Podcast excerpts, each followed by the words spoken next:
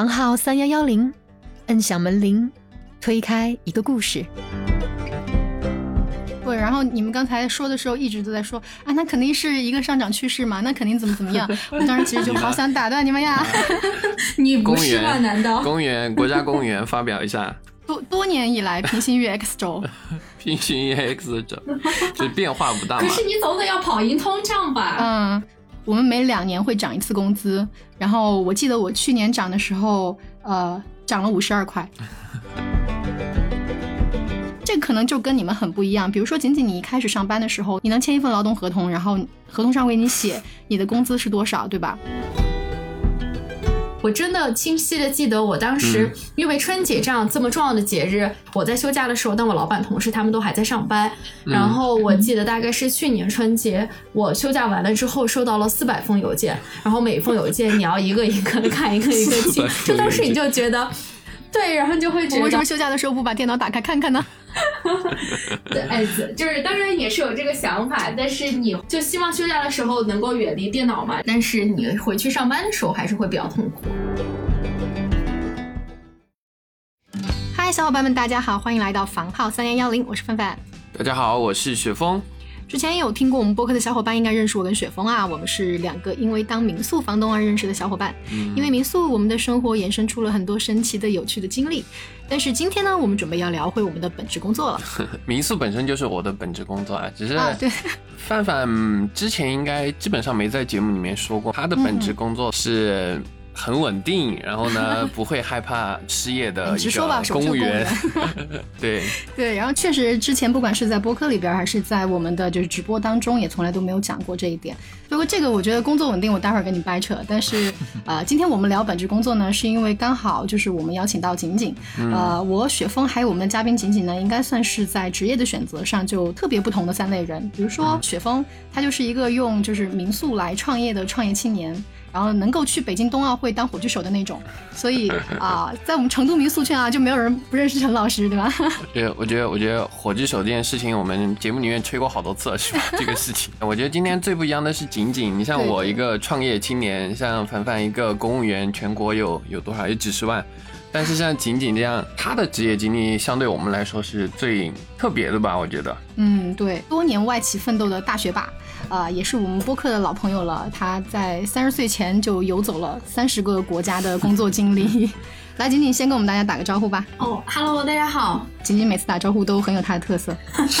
也没有吧。仅仅太久没说话了呀，我觉得你待在家里面。这个就是在上海隔离太久，每天不过还好，我其实是有室友的，所以说，哦嗯，还是可以有一个活人，每天可以沟通一下。嗯，那那那那还行，那还行那还不。错。然后我们今天聊这个话题呢，是因为在前段时间的周末哈，就是我跟一个在私企经营多年的一位 HR 就啊，我们说聊一下我们现在的职业和我们的生存状态。因为其实大家都知道，工作都是围城嘛，就是看着别人的，想着自，己的，看着别人的就爽。总怎么都不如。就我觉得公务员爽，你觉得哎，我们啊，哎，我觉得创业也很棒啊，上班对吧？蛮爽的，是吧？对，然后聊着聊着就发现同桌的一个世界五百强的团队小头头就蛮有兴趣加入，跟我们一块聊了几分钟。然后再聊了一会儿呢，一个联想的数据分析师啊也凑了过来，然后再聊两句，他老婆就是我们大概成都一个非常一流的私立学校的一个高三班主任，也就进来，他开始叨叨叨。然后我就发现，哇，这些人聊的方式其实蛮有各自代表性的。要是当时在我们家的饭桌上放一个话筒的话，就是一期播客了，你知道吗？但是哈，就我就发现一个问题，就是说大家很多时候可能会为了面子，或多或少的会放大或者隐藏一些，就是我们自己对工作状态的一些真实看法。就比如你去跟一个钱多事少的人真正聊天啊，他可能会跟你说：“哎呀，我也很苦逼的，我挣不了多少钱的，然后加班的怎么怎么样。”所以虽然可能有一定的就是谦虚或者是安慰的性质，但是呢，我还是希望。我聊这一期播客，我能拉上两个生存状态跟我很不一样的朋友，然后我们去真实的聊我们的职业。嗯大概，特别是在疫情背景下吧，我觉得大家的职业从事的行业，对大家来说还蛮，就是你，比如说我不是一个公务员，你给我讲过的很多事情，其实我就完全想象不到，也也不会有知道嘛。而且你聊的时候，你可能就我记得当时我跟雪峰说这件事的时候，雪峰跟我说，他说他作为一个创业者，他可能聊的就不那么客观，讲述一些东西的时候，甚至可能别人会说啊，你就是在凡尔赛，所以我我当时我就跟雪峰说，哎，我说不要，其实我们不是说真的要去客观评价一个什么东西，我现在需要的就是一个我觉得主观的东西。我希望我们能够就是拿我们这些不客观来一起碰撞，然后来讲我们的真话，可能我们聊出来东西就会不太一样。嗯，对，就大家也肯定是有很多个体差异的嘛。所所以仅仅我们今天讲好，我们都讲真话。啊，对，这个必要的必要的，一直都只讲真话。那那我先问你啊，你收入怎么样？这些年来收入怎么样？哦，收入啊，对，上一个我没有讲的是，如果我讲，肯定都讲真话，但是有的可能我觉得讲或者不讲，对吧？啊，仅仅不愧是一个学霸，你看这个滴水不漏。这样吧，我这么问可能好一些，就是说，你觉得你工作的这些年来，你的收入是一个什么样的趋势图？那肯定是上升的呀。嗯，就是可能因为在外企，对，就是我觉得大家都是由少增多的吧，但是它可能中途会有几个就是比较大的一个跳跃，可能是说在你换不同的工作岗位、换不同的业务部门，包括你从一个呃可能管培项目进入到另一个的时候，它可能有一个稍微比较陡的一个呃阶段。不然，说实话，可能在国内这种大背景下，每年工资的这个涨幅其实还是不太高的。嗯，所以你的起点大概是什么样的呢？听一下。他就想要一个数字，我跟你说嘛，晶晶，我听出来了。其实起点的话，刚来上海的时候不高，那个时候算是这种 entry level 的呃财务的管培生，那会儿在上海大概是九千到一万吧。呃，是税前的钱，然后你想，其实这个费用你还需要在上海租房。但是对第一份工作来说，应该也还不错了吧？是哪一年啊，晶晶？呃，一五年的时候。一五年嘛。对。仅仅仅觉得自己在外企当中是一个什么样的水平？我觉得只能算中等吧。说实话，就是因为其实我在的公司它。不会说是以他的工资的这个整个 package 出名，他最出名的是因为它有一个大概百年历史的管培项目，那公司会给给你给你非常多的一些呃轮换不同的工作岗位、业务部门，包括 assign 一个小老师给你，他会做你的 mentor。就是我觉得有这么多非常多的机会，它其实很难说是用钱去衡量。当然外企里面其实呃就是种类也很多，包括说像谷歌呀，或者是。像很多咨询公司，其实他们的入门的这个 salary 会比我们高很多很多。对，所以我只能说，我所在的算是一个呃工业或者制造业的这么一个外企里头，呃，我觉得算中等或者中上吧。嗯，工业制造业可能本身它在这种企业的就行业当中也不是那种特别高，加上你还有一个很好的就是你说它这个管培项目，我觉得还是很。够吸引人了。对啊，这个你对第一份工作来说，你你就算高一些，其实你回过去看哈，可能也就杯水车薪吧。反正他们有一个一百多年历史的管培项目，第一份工作来说，应该帮助是比较大的，我觉得。嗯，对我自己还是觉得学习到了很多。嗯，对。然后你们刚才说的时候，一直都在说啊，那肯定是一个上涨趋势嘛，那肯定怎么怎么样。我当时其实就好想打断你们呀。对，来公公务员，你不是吗？公务员，国家公务员发表一下。多多年以来，平行于 X 轴，平行于 X 轴，就变化可是你总得要跑赢通胀吧？嗯，我我我发现，反正大家讲实话，我就直接说，就是我们每两年会涨一次工资。然后我记得我去年涨的时候，呃，涨了五十二块。哦，那确那那确实好像是基本上平行的。对，就是说，嗯，你你你说它平行于 X 轴，我觉得都还稍微夸张了一点，因为其实最近我们听说是有下降趋势的，然后只是这个趋势的斜度可能暂时还处在一个小道消息的阶段，所以也不好去评价。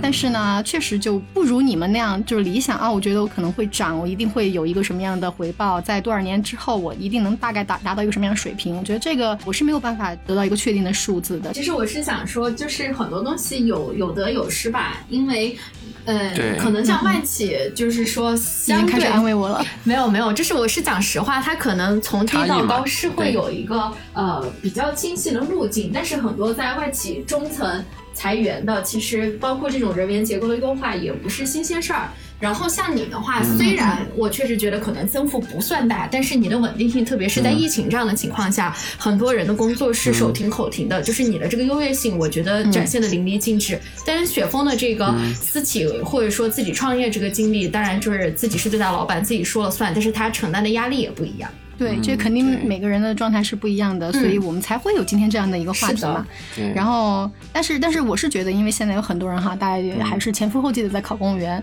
所以可能很多人都还不知道自己考公务员考进去之后是一个什么样的状态。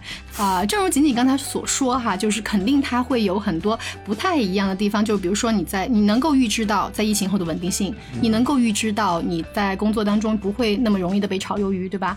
好，但是呃，确实我们是在上班之前，嗯，没有任何的一个劳动合同，嗯，摆在你的面前，告诉你的工资是多少。我们只有一纸来自组织部的录用通知书。然后在上班前，你也不知道自己会去到一个什么样的岗位，就是说你可能你考的那个呃，啊，这这个也不确定吗？不是会考公的时候会有那个吗你可以？选择呃我了解的部分，来听我讲一下啊，是这样的。比如说我考的那个岗位，他一共招八个人，嗯。然后就就反正是他发了一个职位清单，然后那个职位清单上写的我们的这个职务内容都是某某某呃执法岗位，嗯。但是呃八个人进去，你觉得他真的都会把八个人按到执法岗位吗？嗯，这个岗位是什么？是这个单位对应的编制，它的编制哪个空了，他就会拿这个对应的编制去招人。啊但是实际上招来的人是做这个工作的吗不一定。确定岗位类型是吧？对就是以我的理解来说，嗯对对对，啊所以其实这四百人当时去考的时候，可能大家啊、懂一点儿的，考过一两次的，心里都清楚。我可能进去了之后是什么岗位我都不知道。当然，因为我是第一次考，我确实不知道，我以为我去真的就是执法的。那这这个点上可能也类似吧，就是刚刚仅仅讲说他的第一份工作其实比较吸引他的点，就是那一家企业有一个一百来年的管培计划嘛，那那嗯他可能对公司的人才有很好的一套培养的机制嘛，但是实际上。我的话，但我学我学历就肯定没有仅仅搞好。我在成都，我毕业之后找一份工作的话，其实那会儿国内的公司就很多都爱说自己就是招管培生，招管培生，但实际上嗯有朋友去入职了某些大厂嘛，就实际它叫呃营销管培生或者就是什么什么管培生，实际上进去的话也是首先轮岗是肯定的，其次的话你的最终岗位就像你刚刚说的，实际上也是不完全一定的。嗯，对的，对，特别是国内的厂吧，我觉得很容易就这个岗位招你进去，然后做什么变动啊什么的。而而且特别是那个吧，就最近很多企业都面临着裁员，或者说好一点的叫优化，就会给你提供定向的转岗，你如果不接受的话，就可能会面临裁员之类的。对，嗯那雪峰呢？你收入怎么样？啊，刚刚刚刚你们讲收入，其实我我就想说了，我跟你们说嘛，就是你们讲收入的一瞬间，我就想到了，大概是我刚创业，我忘了是一一年还是两年的时候嘛，知乎上有一个问题，我还去回答了的，他的问题是这样的，他叫。收入断崖式的下跌是一种怎样的体验？就就 就这个问问题的形式就很知乎的那种嘛，怎样怎样的体验？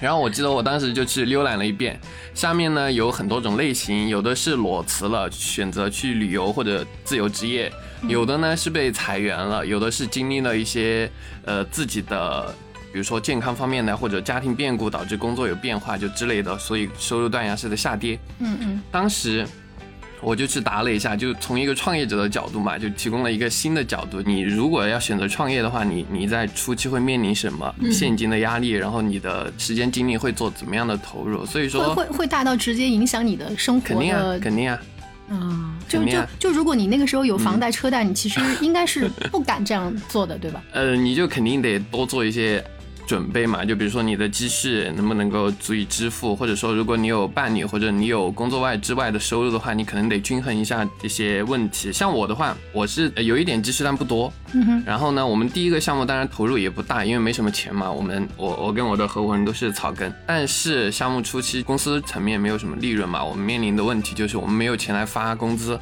并且那会儿刚创业，就是像我们肯定是有那那会儿刚创业，有几个人需要你发工资？呃三个，那还是除开我们股东之中，除开两个股东之哦外是三个。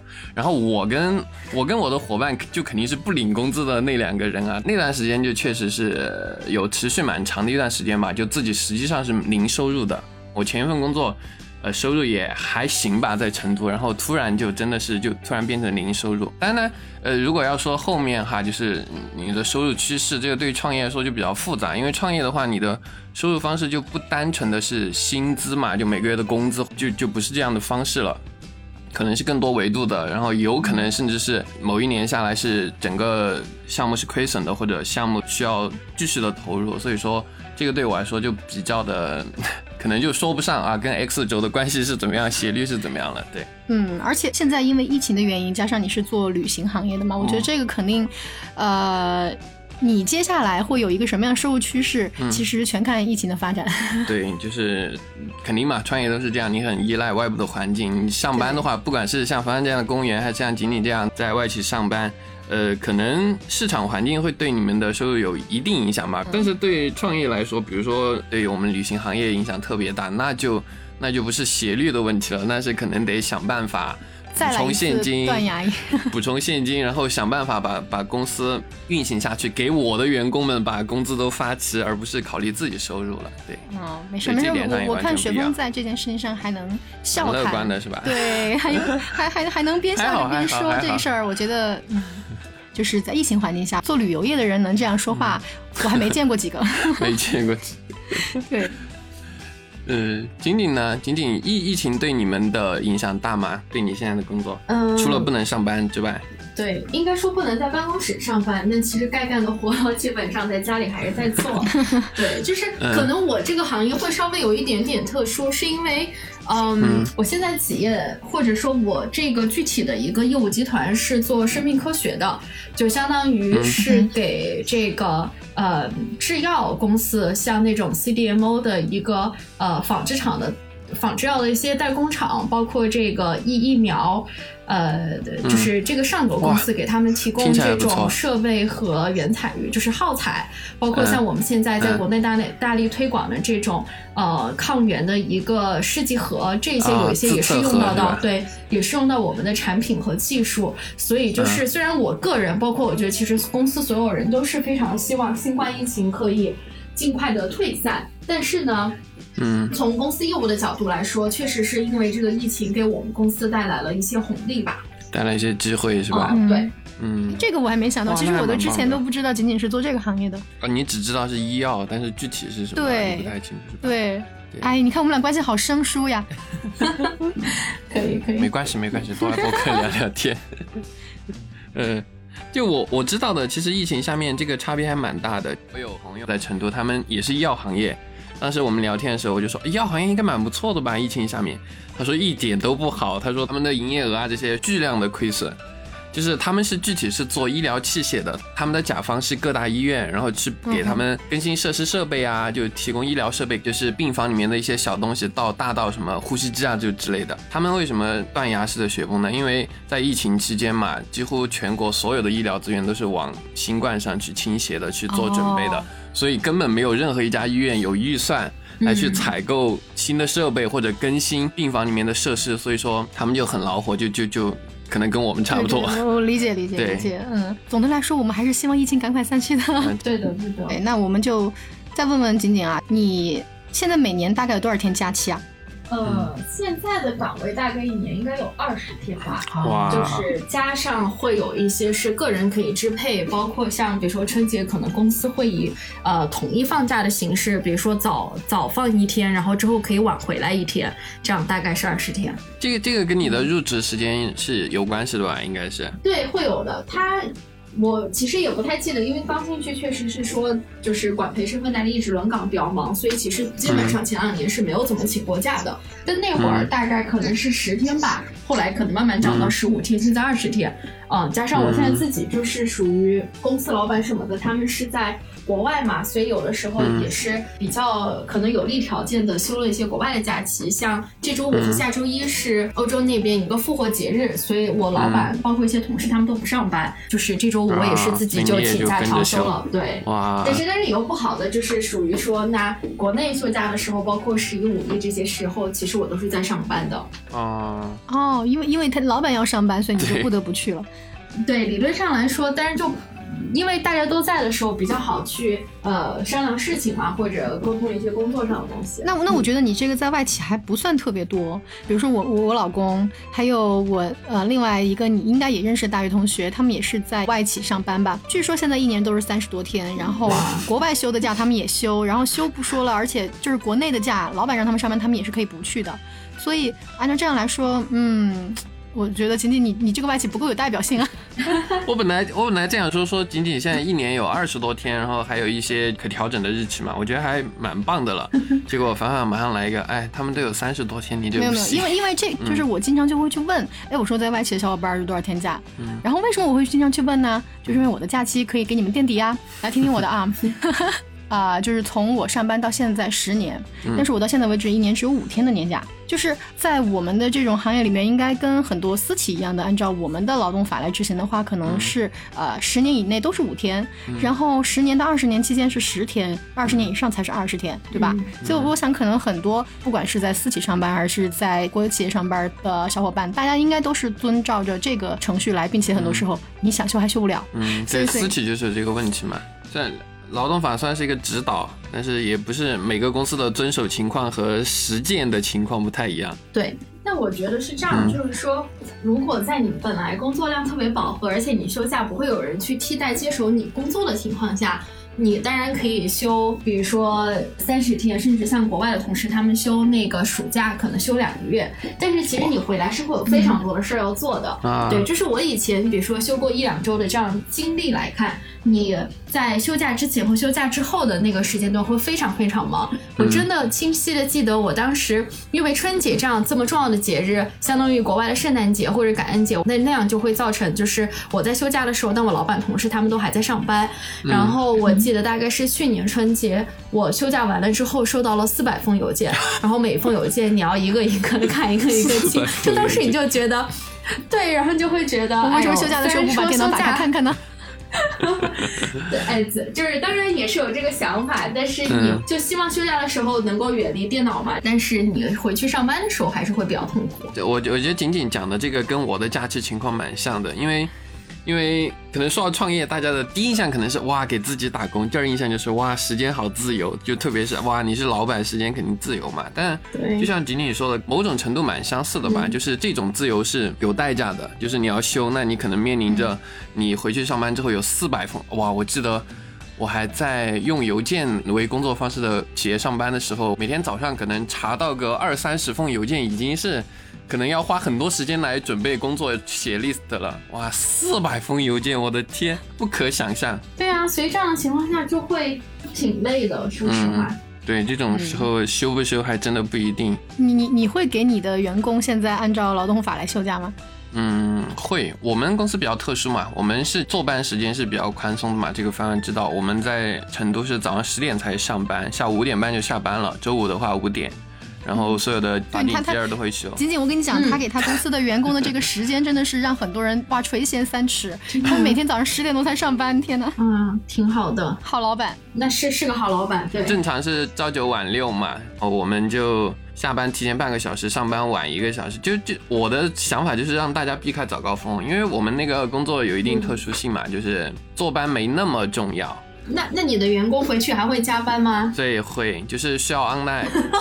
天哪，不能夸是吧？哦，那那这个就跟什么时候上下班时间没有关系了。对对对，说回刚才那句话。然后我们请假也没有限定大家的年假或者病假假期是多少，只要是事情或者工作安排的过来，呃，休假的时候可以稍微兼顾一下。所有的假期我都是准的。就对我们公司来说嘛，要说假期的话，其实还好。对我本人来说，创业这么多年，就假时间这件事情也是我的一个算是比较有感触的地方吧。就有有那么一些工作，你下班之后你是可以完全不管的，对吧？可以可以杜绝任何有关工作的消息，我可以不回。特别是如果你有人。可以代替你的工作，有 baby 脚的时候。嗯，对对对，就这种，我是我不管是休假还是普通周末还是下班，我是可以完全不回嘛。但是创业的话，就是工作时间这件事情就就完全没有概念了，就上下班这件事情，就只要睁开眼睛就是工作。只要你的也也不一定睁开眼，有可能晚上一个电话把你叫起来，就是 你的人还在呼吸，就是你你你还在呼吸着。就是你就是你就是随时待命的，因为因为什么？哎，有句话叫什么？明天和意外哪一个先来？你确定不了。就是就工作也一样，对创业者来说，就工作和明天哪一个先来，你确定不了。还有比如出差啊什么的。能理。解但刚创业的时候时间比较多，我记得我刚创业的前一两年就自驾呀，然后旅行啊这些安排很多，但这两年公司人多一些了，就相对的还反而没那么那个了。对，真的，我前两天仅仅你不知道，嗯。我们聊播客嘛，因为有的时候我跟雪峰我们会自己对谈几期。然后上次我们对谈的时候，他突然跟我说：“啊凡凡，我的旅行经历可能已经告急了，对。我的旅行经历已经告急了，因为因为因为他现在基本上没怎么出去了。他现在就是能支配自己的时间太少了。真的这样说来的话，虽然我一年只有五天年假，但是这五天年假我都还挺用的淋漓尽致的。对，是绝对保证的嘛。呃，也不能算绝对保证。啊比如说去年其实我就没有休，而且我估计今年也没有了。为什么？因为今年我嗯不是申请调动到这样一个事嗯情，就是这个待会儿再跟大家介绍啊。反正也是我今年嗯做了一个比较重大的抉择吧。然后做这个决定的时候呢，也对我的假期肯定会有一定的影响，我就不好意思再找领导要假期了。但我觉得在成都好的一点就是，特别像凡凡，就是他已经有小朋友，所以很多时候想要可能全家出去亲近大自然，就是成都附近还是有很多周末可以时间利用起来的。嗯对，就其实像这边上海或者江浙沪也是一个周末有很多的徒步路线，这种也算是短途的吧，我觉得也是可以用起来。嗯嗯嗯。对，刚才我们聊到关于下班这个话题啊，我就很想再问一下锦锦，就是嗯在你们公司里面有准时下班这个这个，就是大家会在到下班时间的时候就能够非常自如的拿起包，然后我们就优雅的走出办公室吗？分岗位吧，应该。呃，对，其实我觉得是分岗位、分时间段。对这个东西，可能我先还是从这个财务部门的角度来讲。嗯嗯，就是我觉得大部分的，因为外企还是比较是依赖于财务去做很多的分析决策。嗯这样的情况下，其实每天会有挺多事儿做的。我觉得不管是小的琐碎的事情，还是大的要去做一些可能这样你在公司就是完全做财务工作，对吧？对，这但但但是是这样的，就是说，因为我现在算是那种财务 BP，就是做 commercial，可能支持像做市场啊、做产品啊、做研发的这种比较多。就比如说我管的一个产线，那所有跟这个产线相关的东西都是来找我，所以其实财务它。不是一个，就是说一个特别独立的 function，但其实它是跟所有人都会一起 work 的那种。嗯然后我们的工作时间，我觉得早的话，其实大家也有按时下班的。那晚的时候，真的就是可能十点过、十一点都有。但是会有部分部门的人会相对可能更能够准时一些吧。比如说他做的就是比较执行层面的事儿，可能到了某一个时间点，对他没有再接收到指令，他就他就可以回家了。或者就是像销售这种的，他们本来的时间也许跟雪峰比较像，就是属于二十四小时开机，然后要跟客户对接的。嗯加上确实因为现在就是新冠疫情这边，我们有很多产品的这个业务就是需求激增嘛，所以整体来说，大家其实是会比以前更忙的。嗯，我听下来还是可能跟就是仅仅这个岗位有关系。其实我其实我我大概是认同这一点的，因为很巧的是，我跟仅仅虽然是高中同学，我们大学学的专业也不一样，但是我也是做财务。然后 在这件事情上，我我我我觉得财务确实，你要说准时下班这件事，我觉得只要不是在年底月底这种就是比较需要及时让你报表的这种情况下，对，呃，基本上还是能准时的，就是除非有一个什么新来的项目啊，或者是需要做一个什么样的事儿的时候。但我最近对准时下班这个事情特别有体会，是因为啊、呃我我我调动了一个工作，岗位对对，算是算是岗位吧其。其也也其实应该算工作，对，嗯呃，同时把岗位也调动了，就是这个事情，呃，我不能在咱们播客里边直接说说我去什么岗位了，但是我可以大概先介绍一下，就是我因为呃，就算我自找的不，要说漏了，在直播呢。然后，然后我因为呃自己非常向往一件现在我觉得在我们公园系统里面还比较有意义的事情，所以这个项目呢。正好缺人，然后我就申请，我说我能不能调过去，然后正好我们单位也有好领导批准了，然后我就去了，加班状态就完全不一样了，是吧？自己选了调过路嘛，去之后就不管怎么样，爬着也要走完。就是我现在工作那个地方，可能整个处啊，可能七八个人，这七八个人每周至少两天时间是往十二点钟加班，其他的时间大概都是呃，你需要观察办公室的氛围。如果大家都已经准备拎包，你可能也可以开始收拾收拾。但是如果你发现大家都是属于在一种非常微妙的氛围当中，或者键盘声还敲击不断，然后还正在说啊这个事儿什么怎么怎么办，然后你最好还是安静的坐在那儿，默默的点一个加班餐比较好。所以在这种情况下，我觉得很多人他们说啊你公务员很好玩啊，你下班就是下班。五点就能看到你们走出办公室，这样其实是不一定的。就是说，呃，我可能原单位也是分岗位，就对公务员对对体系来说，对对对，嗯就是我的原单位可能在这方面会稍微能够符合劳动法一点，但是现在确实没有那么 你想下班就可以下班。本身跟你现在岗位也有关系嘛，因为这个事情现在，呃，就像你们财务也是嘛，在年底做决算，或者像企业就是财年要出各种报表啊、出账的时候，但是我觉得这个当中有一个不一样的地方是什么？嗯就是比方说我在做财务报表的时候，嗯我脑子里是有进度条的。我知道我现在这件事情大概做到什么程度了，我几点能下班，我对我自己的事情是有一个非常好的把握的。但是我现在做的这个项目的事情，那就是有点像是在这里 stand by，嗯就是前段时间我清明节还给你截过图，到晚上九点钟，突然领导说快点大家开个会，然后马上就开始线上开会，然后开始写东西，然后晚上十二点交差。啊、在这样情况下，其实有很多东西是你你没有办法预测的嘛。嗯嗯，有点像意义不一样，你你会觉得你自己做的事情，比如说我现在觉得我这段时间密度压缩挺好的，我觉得我时间分配的也不错，但是很有可能你会被后面一段，就是突然间你有三个小时空白，但是三个小时之后你又突然有三个小时特别紧的时间压缩，感到一阵无力。那我前三个小时干嘛不去做这件事情呢？我就说凡凡最近的工作状态其实蛮像在私企里面嘛，对，的那种就是像突然对，突然来了新项目，然后整个项目呢就是进度还蛮紧的，可能大领导们有一个大概的时间线吧，就哪一天上线，哪一天百分之五十或者或者怎样的有一个时间线，但对。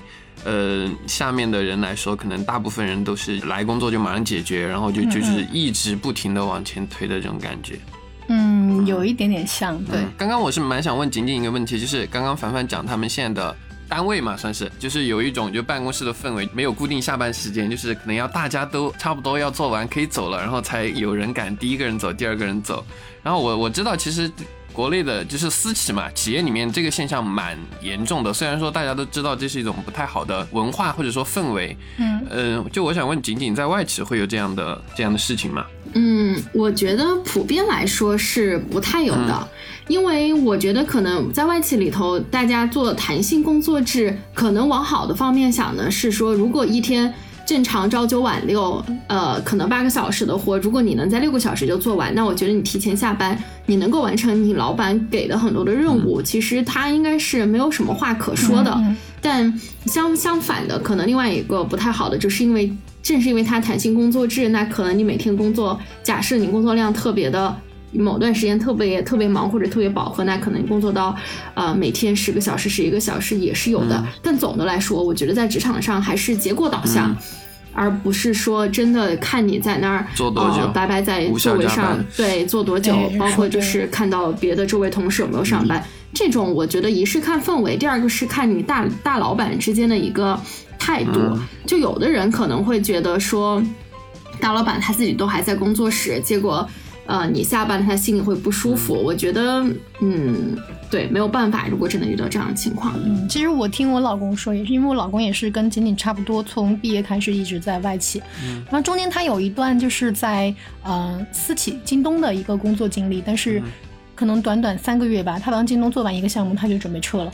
当时我们都觉得很震惊，我说为啥呢？他就说，因为他觉得京东的这个氛围他不太能受得了，他觉得在外企的工作他已经很习惯了，就是能够正常的下班。但是京东就像刚才我说的那样，你下班的时候需要看一看你同事有没有拎包，所以在这种情况下他决定马上撤。当然我是作为呃家属非常支持，很很准时下班的。嗯，对，是这样的。哎，现在卷的公司太多了不。是我我我其实想说的就是啊，如果真的我们现在在做的这个加班是一个有意义的加班，我觉得还好。特别像雪峰刚才说这种嗯无效加班的时候，我就想说，那如果真的你们加班会有无效加班的这种现象吗？对，然后我们因为是小团队嘛，你才那么点人，还不需要那样的文化。虽然说无效加班这件事情啊，它肯定是错的，对吧？我们三个都可以达成共识。但是呢，为什么有这个现象，肯定是有一些虽然是不好，但是呢是存在的原因嘛。就对我们来说还不存在，我们还太小了，我们还可以关注到每一个人的具体的工作效率、具体的工作状态、具体的工作完成度。就我这个管理者本身都还可以关注到，所以对我们来说。呃，加班应该都是有效的，然后做那种那种肉眼可见的无效加班的工作，对我们来说还不存在。对，嗯，仅仅呢？嗯，其实，嗯，我觉得在外企里头，至少在我们公司，大家一直想去，嗯，努力的一个方向，就是说怎么样去自动化一些分析和报告的东西，对吧？其实做财务你也知道，有很多做 reporting 的，包括做这种分析的，怎么样可以提升效率去自动化？我觉得这个的。宗旨就是不停的变好，不停的去提升效率。我觉得还是根植于企业文化中的。可能在最前期会有一些比较 manual 的那种手动的活，但是到最后我觉得会越来越少。相应的，其实你在整个工作过程中，我觉得这种所谓无聊、浪费时间的会比例是比较低的。嗯嗯。还有一点，其实刚才我觉得听了你们俩分享，就是不同业务组织结构，但是因为它的成熟度，就是公司的生命周期，包括它的大小规模不一样，就就蛮不一样。像雪峰，他可能自己是一个老板，他就可以观察到这个公司业务的需要，包括可能员工的一些动态呀、状态什么样的情况，做及时的调整。做外企的话，当然是因为也是一个比较成熟的企业，而且员工几千上万人。他很多时候很难去做到一些个性化或者差异化的对待，所以他可能必须要设一套流程在那儿。但是在设这个流程过程中，他又给了一个，比如说团队老板，就是一定范围内的一个权限，那他可以去做一些相应更适应于每每一个员工的一个操作和处置。我觉得这种还蛮好的。嗯嗯，这个问题我还想提供一个我们三个之外的视角嘛，因为你们两位都是财务嘛，虽然是不同的组织里面的财务，就我一个就是比较亲近的朋。友嘛，他也是财务，他是一家地产公司的财务，但是他的工作状态、加班状态跟你们两个的描述都完全不一样。他是怎么样呢？地产公司嘛，然后他以前在公司就什么岗位我忘了哈，呃，也是财务，然后每年的忙的那些时候可能跟你们都一样，但是他现在主要会负责一些就公司的融投资的事情。就是他变得跟我有点像了，就是他经常都早上不去公司，因为没有他的事情。然后他最常出现的是什么呢？周末反而很忙，就他需要跟银行对接，有正式的工作的，有非正式的。而且他就算在工作时间内，他一般都是下午最忙，中午到下午就那段时间去银行找人啊、办事情啊、去什么递交资料啊什么的。他就是经常是晚上班，然后早下班。但是哈，他经常跟我们一起在玩，或者在周末，或者我们在干什么的时候，他都需要处理很多事情。他需要面对很多银行那边的人，比如说他们地产公司嘛，肯定面临就是跟银行打交道要贷款嘛，然后提交的资料有什么问题，他反而成了一个那个节点，就是他们企业和银行两个组织中沟通的节点。作为财务，然后我发现他好像还跟我一样，就时间调配是很自由，就是早上有什么事情就不去或者晚点去，OK。但是呢，他经常也会花很多时间在工作外，就是我们传统意义上的工作外的时间来去处理他的工作。他他经常，比如说我们四个人在打麻将，打的正那个，就就突然他开始看手机，看手机就说打慢一点，然后突然就说呃等一下嘛，我花十分钟要出去打电话，或者说高频的发消息发一段时间，就是因为突然。呃，银行那边那个资料就是审核反过来了呀，有什么问题他马上这个事情还是挺影响你们打麻将的呀。对呀，不是，我觉得这个人应该挺厉害的，就是他的这个一心多又能到这个程度上。对他，他跟我们应该还是很不一样。我觉得有两点，一个是他自己的工作性质跟我们不一样，第二还是因为企业的原因。就是啊，比如说我和锦锦，我们现在一个在公务员，一个在外企。然后其实锦锦，我猜你也应该是不需要对接银行，不需要对接就是呃各种融投资的。所以在这种情况下，其实我们接触的相对于他来说更单纯。然后在这样情况下，我们所需要可支配的自己的这种时间，我是心里更有数。嗯。然后他可能因为是在私企，所以他需要。他们是地产行业嘛？对，八面玲珑，然后各种训。对呀，对呀，对对，褒义词。然后我觉得在这种情况下，可能他需要做的东西就要更多，所以他没有办法太能够自由支配这一些时间。嗯，主要就是地产行业嘛，天天大部分他们他的工作，我觉得现在全是融投资，我都觉得他不像一个。是财务了，就天天就是跟银行打交道，然后公司的现金、公司的流水之之类的事情。嗯，那种其实也是财务的范畴。对，就其实整个大家讲的财务还是做很多的，但是各各式各样的，就是像凡凡那么讲。它更多的会有一些外在的接触，但是我们可能主要还是针对公司的各个不同部门。对对，我跟仅仅有点像，就是可能我们更多的是需要把公司，我那个不叫公司啊，反正差不多就是把内部的事情做好。对，然后我们需要更多的是让呃，就是拿得出报告，让别人来看得清楚哦，你这个财务的流程是什么样，大概是这样。嗯，对，所以说同样是财务都蛮不一样的，我们嗯嗯，对，大家不同行业、不同岗位，肯定就不管是加班还是前面聊到的嘛，嗯嗯。但反正不管怎么样说，我觉得呃，不管是景景啊，还是你，还是你刚才说这个小伙伴，嗯，大家的加班其实都是我觉得还蛮有意义的。但是像我刚才说的那种无效加班，在我现在看来，其实是有一点汗毛倒立。就是我现在突然想到，我明天要上班了，我都会有一点啊，我明天要上班嘞，那个那个那个背后就开始有点发凉了。怎么讲呢？还好这个事情是自找的嘛，所以就 就就必须得认。自找的。对，但是不能否认，它其实是有啊、就是不是不是说加班这个事情哈、就是说整个项目它是有很积极的一面，所以我愿意去。但是呢，我们同时也要知道，就是确实它，你只要选择了公务员这个行业，有可能，呃，可能不光是公务员行业，嗯，有可能你不管是创业还是干什么，你有可能会有很多无效加班，但是可能公务员行业会稍微多那么一点点。这期和仅仅雪峰碰了碰我们不同的职业，发现想不认真聊都难，一聊又聊出了一个半小时。所以我们这期节目还是分为上下两集。如果你有什么对职业的看法，想和我们讲讲，也欢迎在评论区给我们留言。想听下半集的话，也别忘了订阅我们的播客哦。我们下期再见。